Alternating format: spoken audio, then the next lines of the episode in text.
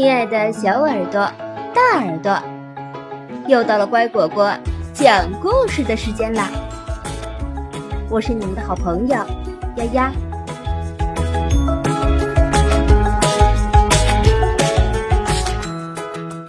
金发姑娘与三只熊，在很久很久以前。有一只特别大的熊，一只中等大小的熊，和一只特别小的熊。他们三个一起生活在森林中的一栋房子里。有一天，这三只熊把他们的碗盛满了浓汤，但是汤实在是太烫了。所以，他们打算在森林里转一转，打发时间，等待浓汤凉下来。不过，三只熊刚离开，就有一个金发姑娘路过这里。金发姑娘看见了三只熊的房子，便走了过去。她趴在窗户上。又透过锁眼儿往里看了看，看见房子里没有人，他便推开门走了进去。在桌子上，金发姑娘看见了三个碗，一个特别大，一个中等大小，一个特别小。于是。金发姑娘坐在了最大的碗的前面，拿起旁边的勺子，舀了一勺浓汤，品尝起来。嘘，太烫了，她说道。她又坐在了中等大小的碗的前面，拿起旁边的勺子，舀了一勺浓汤，品尝起来。嗯，还是有点烫。他说道。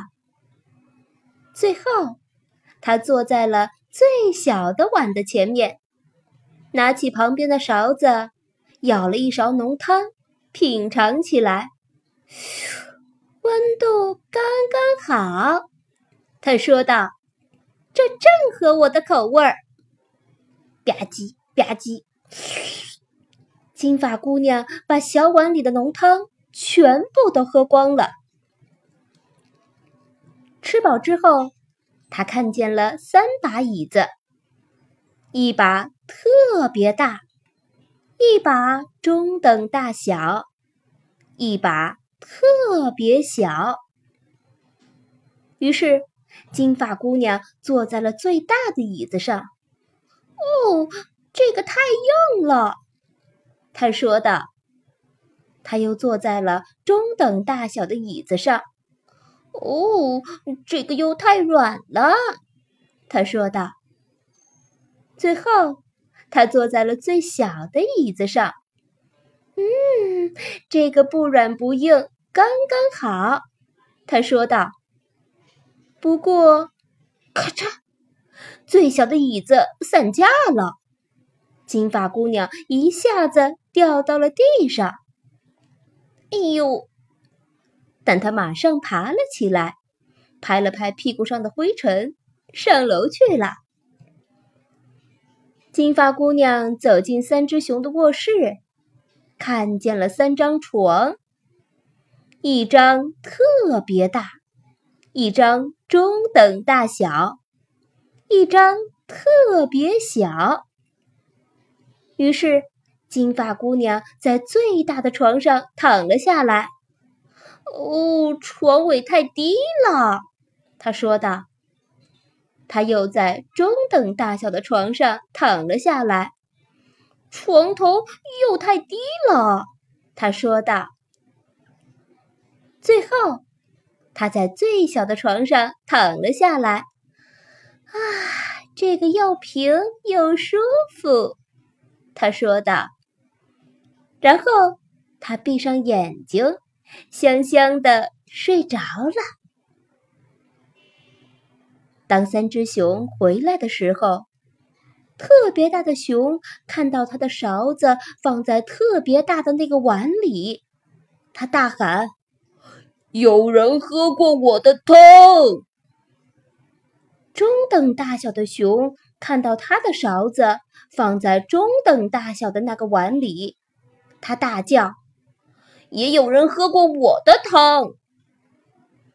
特别小的熊看到他的勺子放在特别小的那个碗里，他朝碗里看了一眼，大吼起来：“有人不仅喝了我的汤，而且他把汤全部都喝光了！”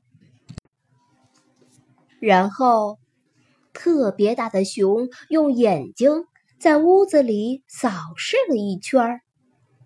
因为金发姑娘动了大椅子上的皮垫子，所以大熊大喊：“有人坐过我的椅子！”中等大小的熊转过头来，因为金发姑娘坐偏了中等大小椅子上的垫子，所以中等大小的熊大叫：“有人也坐过我的椅子！”特别小的熊转过头来，由于我们已经知道的金发姑娘的所作所为，所以可想而知，小熊大吼起来：“有人不仅坐过我的椅子，而且他还把我的椅子坐坏了！”我们去卧室看看吧。”特别大的熊建议说，他第一个进去。朝特别大的床看过去，由于床单被金发姑娘的皮鞋弄脏了，于是特别大的熊大喊：“有人睡过我的床！”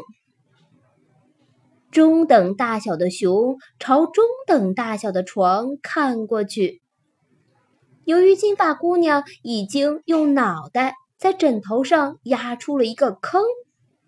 于是，中等大小的熊大叫：“有人也睡过我的床！”特别小的熊朝特别小的床走过去。由于金发姑娘躺在床上，双眼闭着，睡得正香呢，于是特别小的熊大吼起来：“有人正睡在我的床上！”听到这些话，金发姑娘睁开了眼睛。她发现，在她的一侧有三只熊一齐吃惊的盯着自己。于是，她飞快地翻到了床的另一边，跳到了窗外，逃跑了。金发姑娘之后怎么样了？我们就不知道了。不过，这三只熊再也没有见过它。滴答，滴答，滴滴答。我的小故事结束了。